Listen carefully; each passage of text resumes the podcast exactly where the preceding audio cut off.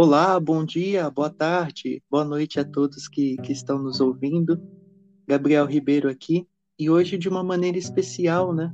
Mais um episódio que a gente vai estar trazendo aqui um amigo, né? E falando um pouquinho sobre poesia, sobre essa nossa arte, né? Essa nossa beleza.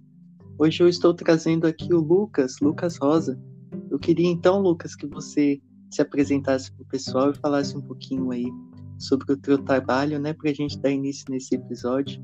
A gente vai falar aí sobre uma guerra de palavras, né? Então, por favor, Lucas, se apresente aí a todos que estão nos ouvindo. Olá, Gabriel. Olá a todos que estão ouvindo. Meu nome é Lucas Rosa, sou do Rio de Janeiro, eu tenho 21 anos e, assim como vários outros, estou também com vendendo meu livro pela editora Viseu, é uma guerra de palavras. Além disso, eu também levo como uma espécie de hobby assim a arte, arte terapia, arte como uma espécie de terapia. Eu faço desenhos, eu tenho perfis no Instagram para divulgar a minha arte, assim como também eu faço poemas, que ponho também alguns no Instagram. Exatamente assim, nada demais, mas como uma espécie de divulgação do meu trabalho. Eu publiquei meu primeiro livro, A Guerra de Palavras, em 2000 e... Não, foi, a publicação foi em 2021, porque veio a pandemia, o processo todo doloroso para os artistas, para os, os, os é, criadores de conteúdo, assim, de arte. E foi isso. E atualmente eu tenho uma, eu tenho feito muitos, muitos e muitos arquivos. Só que o problema, o problema, assim como todos os outros também envolvem, é uma é a falta de verba, a falta de interesse das pessoas nos, nos artistas que criam o próprio conteúdo. Certo. Então, para começar, né, Lucas? Eu queria que você dissesse como que, que isso começou, né? Que teve aí início na sua vida? Que lugar assim que você se deparou que tinha esse esse dom e começou aí a exercer, principalmente da escrita, né? Eu vi aqui que são muitos versos, principalmente em prosa, né? O pessoal hoje vê mais aí versos, né, em, em estrutura de poema, mas você escreve em prosa, né? E muitos, muitos bons textos, né? Valem a pena aí o pessoal conhecer. Mas eu queria que de início você dissesse como que tudo isso teve início, né, na sua vida. Sim, eu comecei a me interessar assim por por poesia, por poemas, quando eu ainda estava na escola. Eu um dia eu fazia muitos arquivos no aplicativo na, no, no, meu, no meu celular. É, aí eu dava nomes para eles. Aí eu resolvi um pegar todos esses arquivos e juntar, tipo, de uma maneira assim que tentasse dar sentido, uh, que não acabaram dando, aos, aos nomes desses arquivos. Eu acabei fazendo um meu primeiro texto, porque saiu na escola. Não me lembro o nome, acho que era Boris. Boris alguma coisa, não lembro o nome do outro, da outra palavra que estava no texto. Mas aí eu tive a ajuda dos dois meus professores, o professor que foi professor Humberto, que foi o professor que redigiu o prefácio do meu livro, que está no livro hoje, ele me, ele me, me disse que a minha escrita, na época que eu mostrei meu, os meus textos para ele, que era literatura distópica, ele me recomendou que eu desse mais uma, uma vista assim nos, nas obras do Ferreira Goulart, que atualmente eu tenho muitos livros dele, ah. Agora adoro, aprecio muito a, o trabalho que ele deixou aí para a história dos, escritores brasileiros, além pela própria história de vida dele comovente. Ele, eu li os, os, os, os versos do Ferreira Goulart, eu me envolvi mais na história dele. E aí eu comecei a fazer outros textos e ele, tipo, sem sem tipo pedir, eu, eu dava os textos para ele e ele ia redigindo, ele ia dando, corrigindo para mim. Mas os meus primeiros textos surgiram na escola, no, especificamente assim no terceiro ano para o ensino médio. E foi. E de lá para cá eu veio a pandemia e eu, eu adquiri muitos livros, especificamente assim, de poemas. Eu também.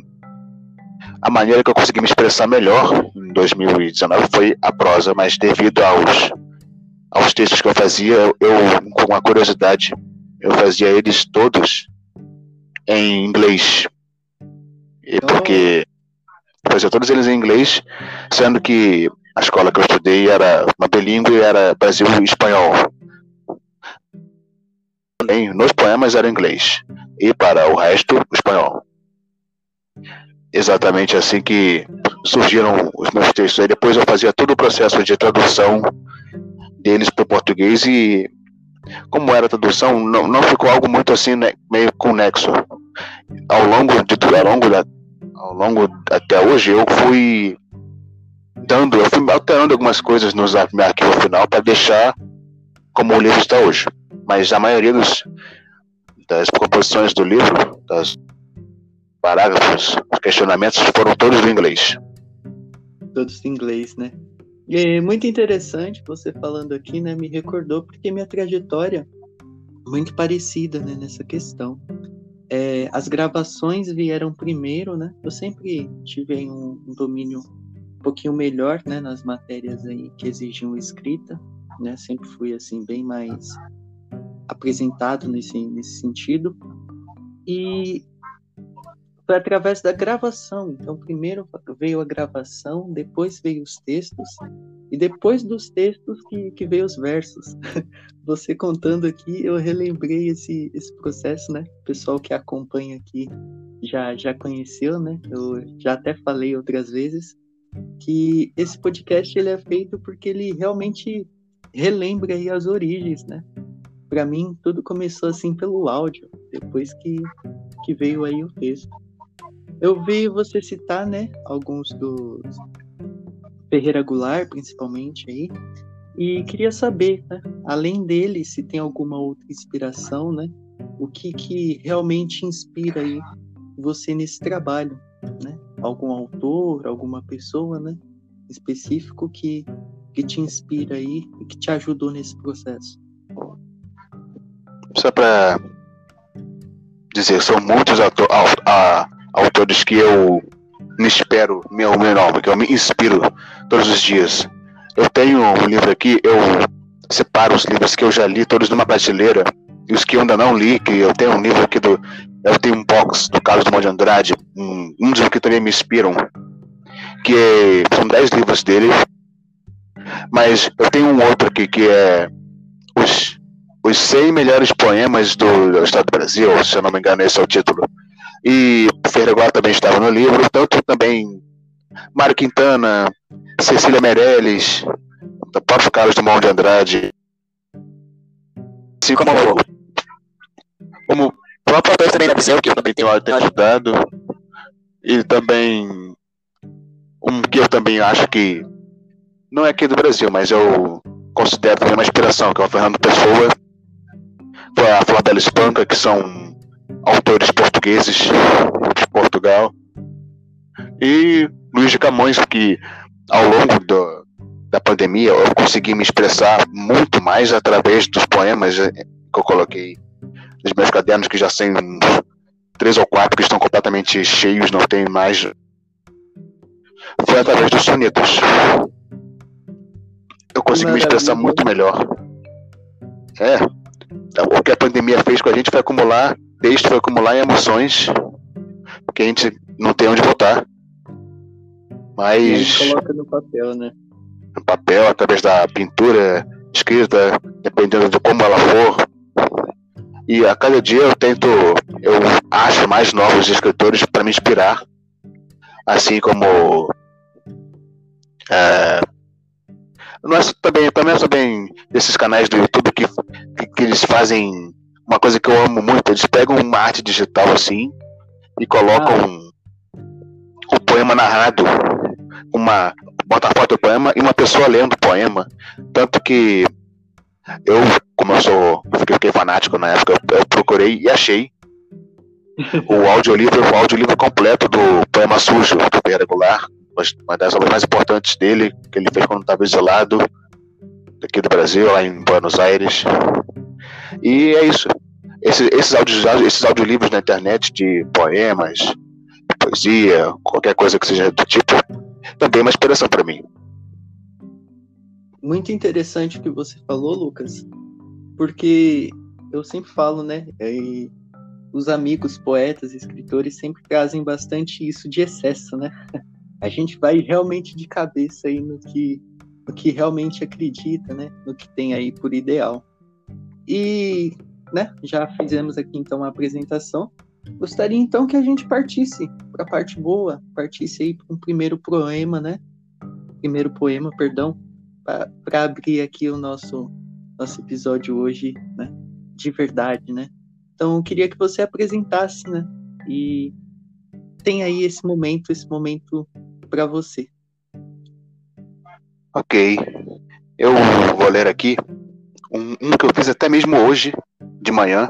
Poemas, poema que eu eu usei ele. Não, não usei. Eu tô aqui com ele como se eu fiz depois que eu vi essa arte digital no YouTube chamada sobre os artistas que já, os, escritores que já se foram. E eu fiz esse poema aqui, que se chama-se Ferrugem. É, feras do inanimado, o pé no chão da sala, caminhos nunca antes vistos, na vista das palmeiras, no início que é passarinho. As feridas são encontros a vida é dor sem conceitos. Neomar é feito de desafeto, porém mais perto é dialeto. No cercado com os verdejantes, na cesta para abrir mares, tudo em um piso de madeira. Volto para não ter volta. A sombra derrete o caos, e a vida continua bem pequena. belo e muito bonito esse poema e eu percebo, né, essa, esse seu ritmo, né, que cada um consegue deixar um pouco da impressão, né, do seu próprio no, no poema, no verso. E eu percebo assim muito você né, nesse verso. E eu queria que falasse, claro, se desejar, né, mas intimamente o, o sentido, a força que que te fez aí criar, né, essa, esse verso.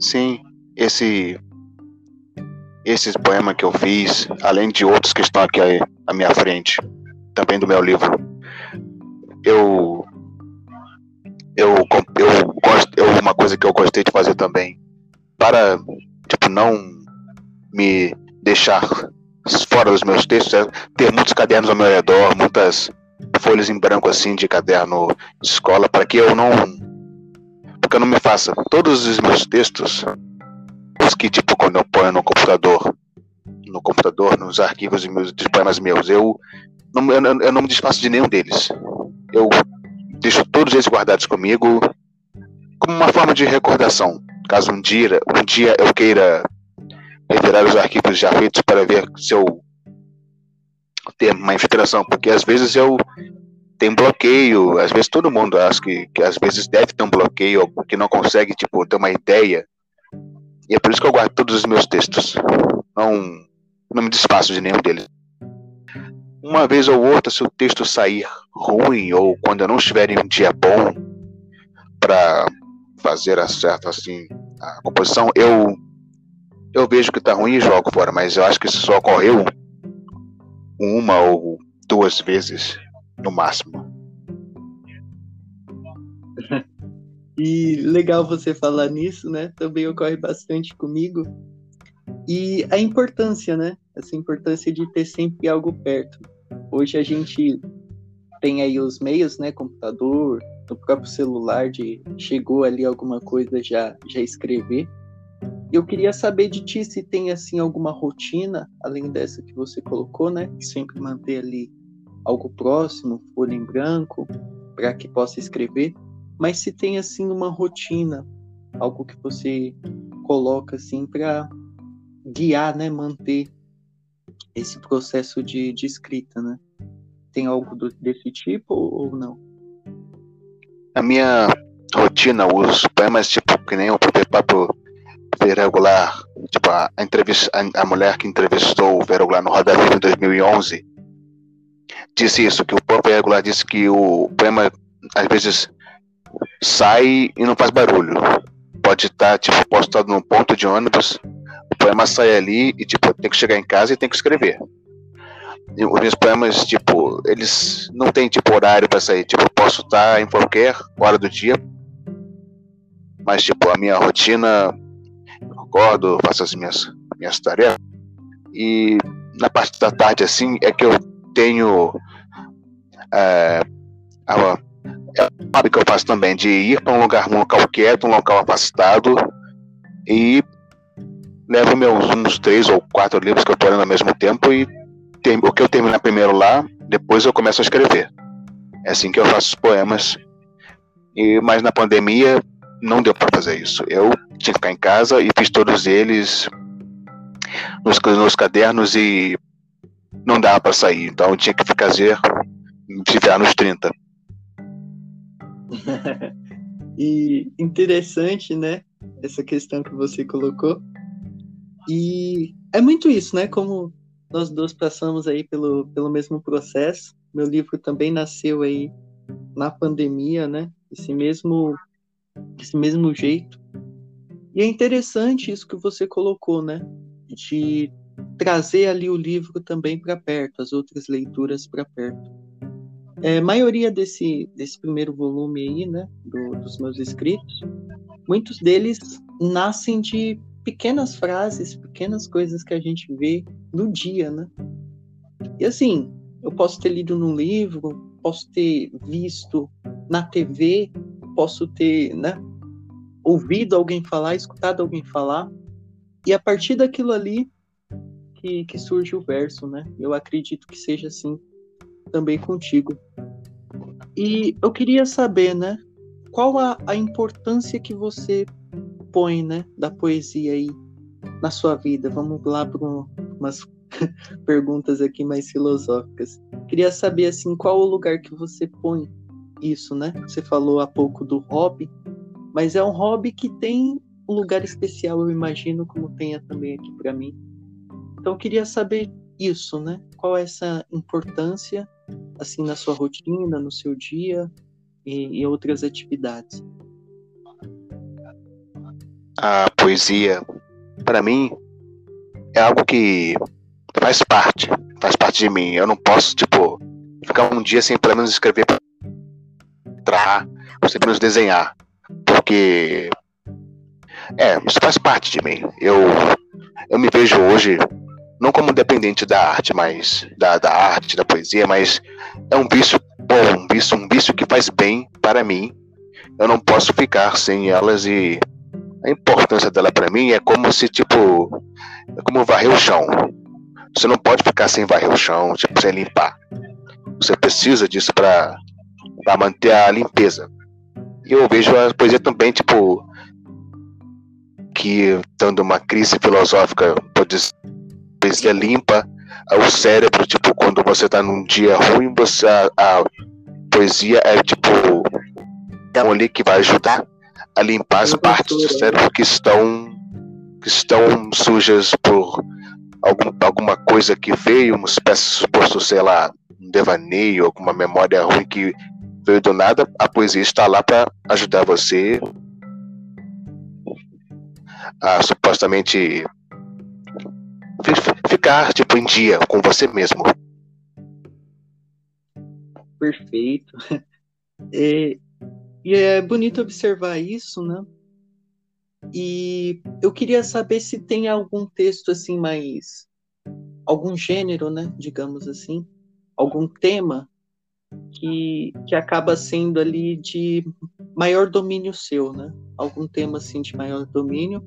E a mesma pergunta ao inverso, né? Se tem algum tema assim mais sensível, você tem mais dificuldade de, de passar ali para o papel né? Porque muitos têm essa essa questão. Eu queria saber de você se tem algum tema assim que você tranquilamente desenvolve ou se tem algum também que ali acaba demorando, né? Acaba doendo mais um pouquinho para sair.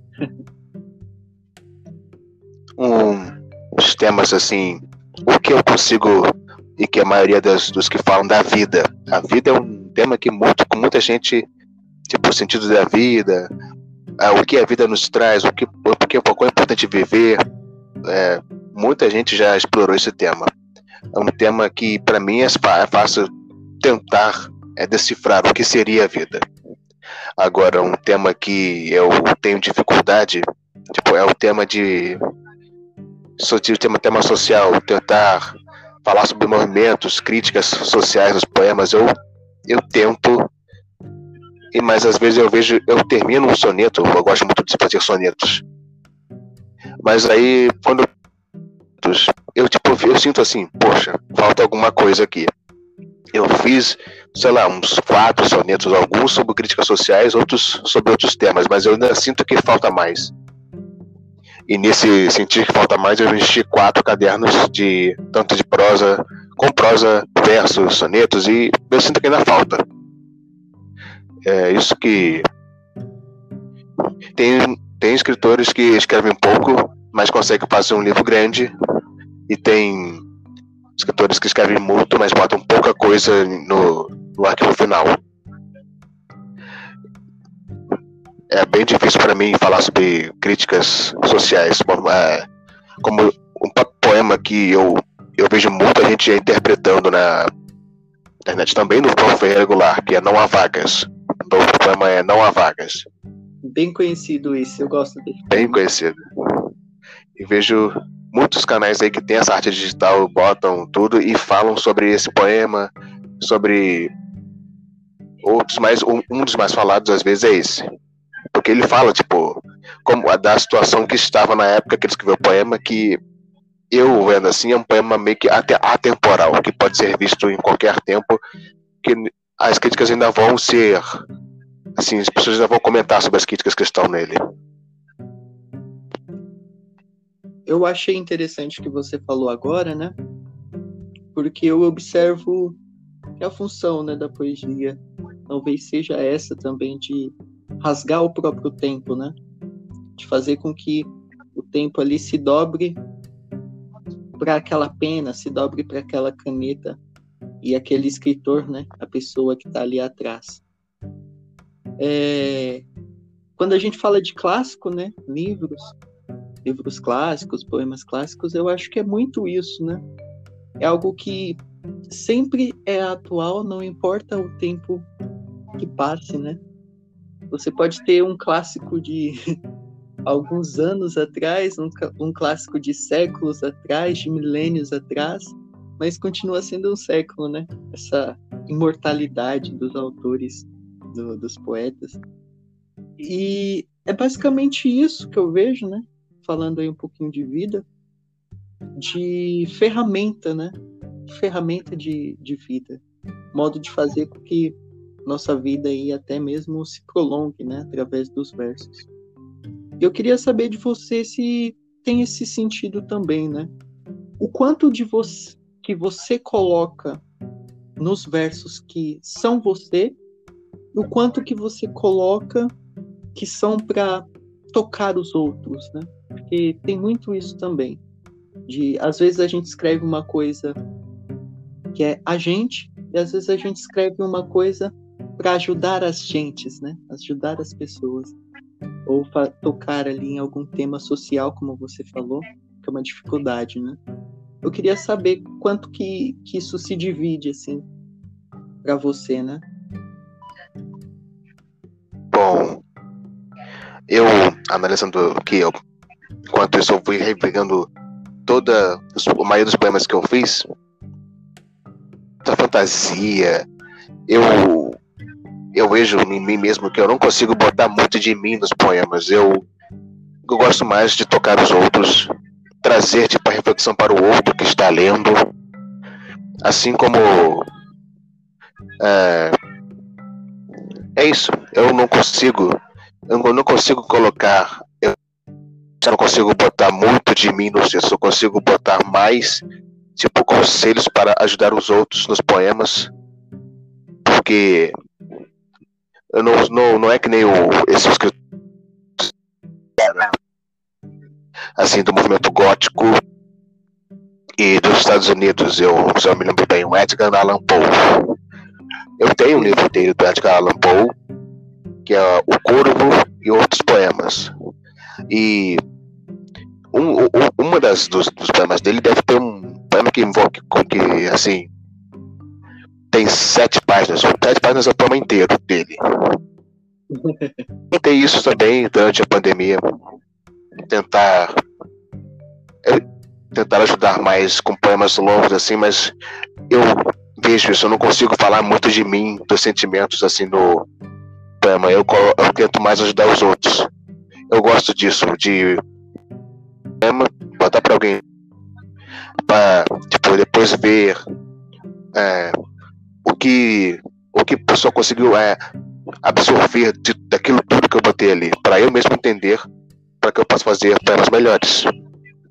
É assim que eu vejo. Eu não consigo colocar, tipo, não vou fazer um poema tipo assim, eu vou botar, acordei, vou colocar o horário, acordei, acordei, vou fazer o resto. Não, não é assim. Eu vou, eu componho no poema o que eu vejo, tipo, ao meu redor. Perfeito. E, né, tendo em vista aí essa, essas inspirações, tudo que a gente já, já conversou, e eu queria saber, né, mais íntimo assim, o qual a mensagem que você deseja, né, passar aí com todos os seus seus versos. Você falou há pouco, né, da questão da vida, de auxiliar os outros, mas um momento aqui de microfone aberto, né? Se você pudesse passar resumidamente em uma mensagem, qual seria, né?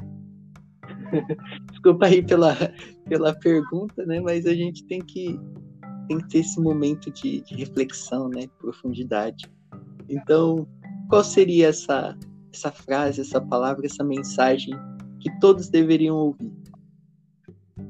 Bom, transmitir apenas uma mensagem, o que eu estou tentando é bem difícil, mas uma a mensagem que eu estou tentando, que eu tento trazer, tanto com meu livro, tanto com meus versos é que nada é impossível, assim.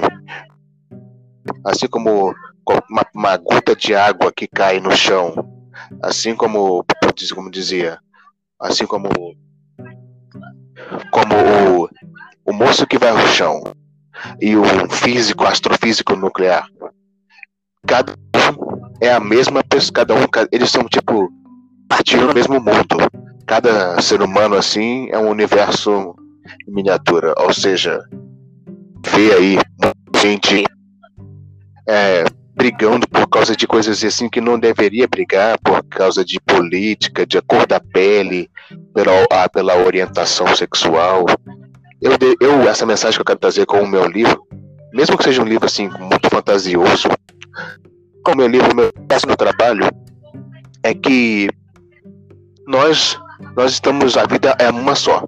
A vida é para ser a vida é para ser vivida, não é para ser desperdiçada como um como um suicídio. Porque para mim o suicídio é um desperdício da vida que o próprio Deus deu para ela. Mensagem que eu estou tentando tentando trazer. É muito interessante isso que você colocou, né? Essa mensagem, porque é importante, né, termos aí sempre em vista que a gente deseja passar, né, para as pessoas, como foi comentado bastante aqui. E eu queria saber também, né, é, sobre os versos. A gente já comentou um pouquinho sobre como eles começaram, né? E você citou alguns professores, algumas pessoas. E eu dedico esse momento, né? Se você desejar, claro, deixar aí algum recado, alguma fala especial para algum deles, né? Mesmo que, que eles não escutem, eu acredito que tem aí pessoas importantes que precisam aí ser honradas. E se você tiver, esse é um momento de, de colocá-las aí, falar um pouquinho da importância delas também para você. Sim, agradecer principalmente a, Deus por, por tipo, nos, nos dar a oportunidade de estar mais um dia na Terra, todos os dias que a gente acorda. Então, minha mãe, que tipo, é ela que, quando eu tenho os poemas prontos, quando ela tem tempo, ela, ela que lê os meus poemas e tenta, assim, entendê-los, se é que eles podem ser entendidos. E agradecer também ao professor Humberto Silva de Lima, que foi meu professor de língua portuguesa no ensino médio, no terceiro ano. E ele que, tipo, me, me assim, me indicou o caminho certo que deveria ser, da, me deixou mais perto da poesia, que antes era muito fechada, não tinha acesso, tipo, eu, eu não me interessava por isso, eu só me interessava quando era mesmo no nos trabalhos da escola. Mas é isso, agradecer a Deus, a todos os que me apoiaram nesse trabalho até hoje e nunca deixar de fazer assim o que a pessoa nunca nunca deixar de fazer o que gosta porque não adianta a pessoa fazer não gosta só para ter tipo uma, a, para ter a suposta aceitação assim do, do outro que às vezes também não tá nem ligando para ela. Sim, né? Não fazer nada visando o próprio próprio interesse, né? Colocando aí à frente do, dos outros, né? Fazer para ser visto, né? é. E agora para finalizar, né? Também aí mudando um pouquinho a chave, você citou aqui ao longo do, da entrevista, do nossa, da nossa conversa, né?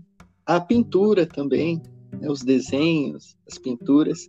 Eu queria saber agora delas, né? Como que, que ocorre, como que funciona para ti?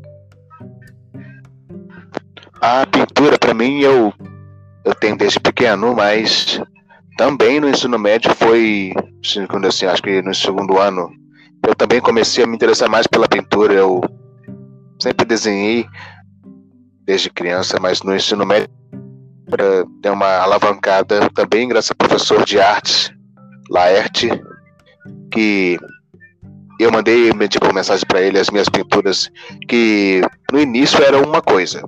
Ele disse que era, eu tinha muito a arte abstrata no meu, nas minhas pinturas.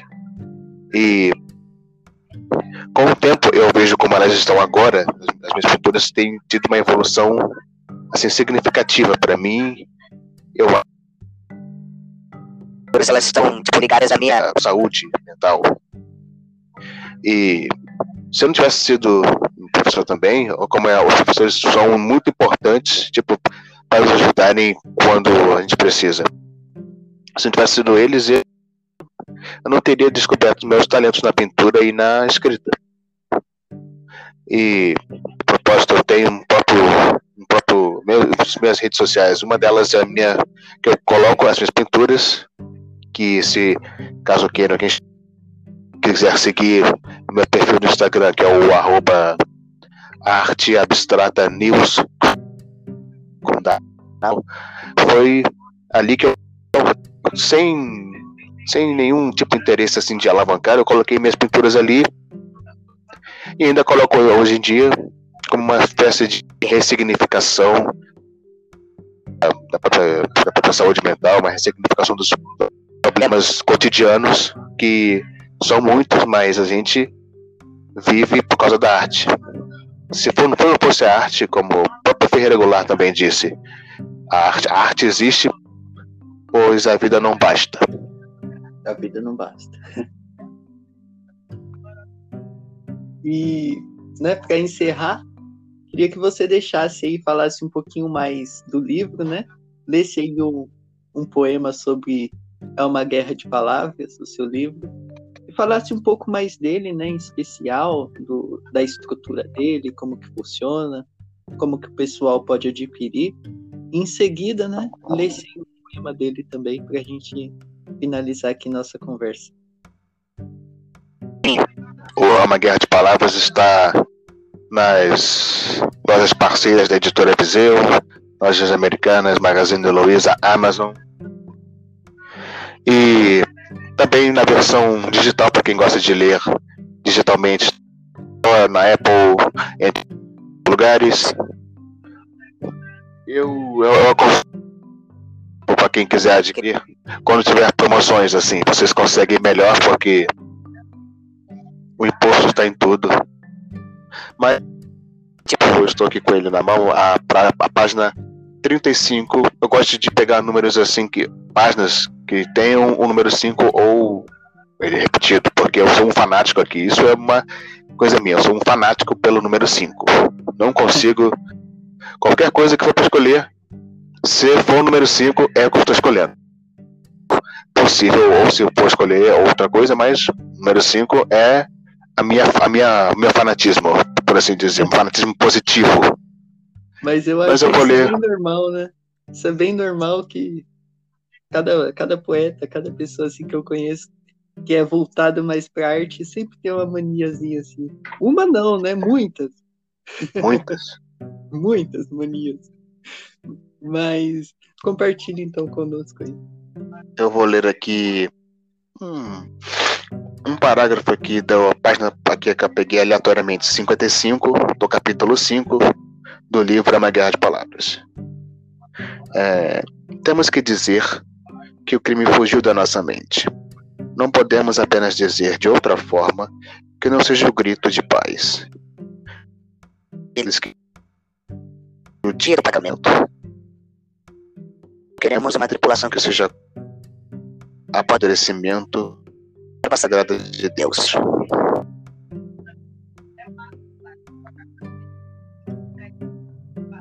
Para encerrar, então, né? Queria que você deixasse aí mais um recado para quem escutou a gente até aqui e passasse nas suas redes sociais, onde que o pessoal faz para te comprar também, como que funciona, né? A gente aí tá mais perto também, aproximar esse pessoal que nos ouviu até agora de, dessa arte, né? Exatamente. O meu recado é tipo o que eu disse durante a transmissão, que a vida é para ser vivida. Mesmo que um dia, tipo, ah, alguma coisa de, de ruim aconteceu, aconteceu. Mas isso não vai ficar para sempre. Você, isso pode, você pode mudar isso. Nós temos o poder de mudar. Porque a vida não vai sair do lugar, mas ela sai da gente. Então a gente tem que aproveitar. E fazendo mais uma citação aqui de uma música agora, como disse a própria Ana Vilela embala parceiro e a gente é só passageiro prestes a partir. E nas minhas redes sociais eu tenho como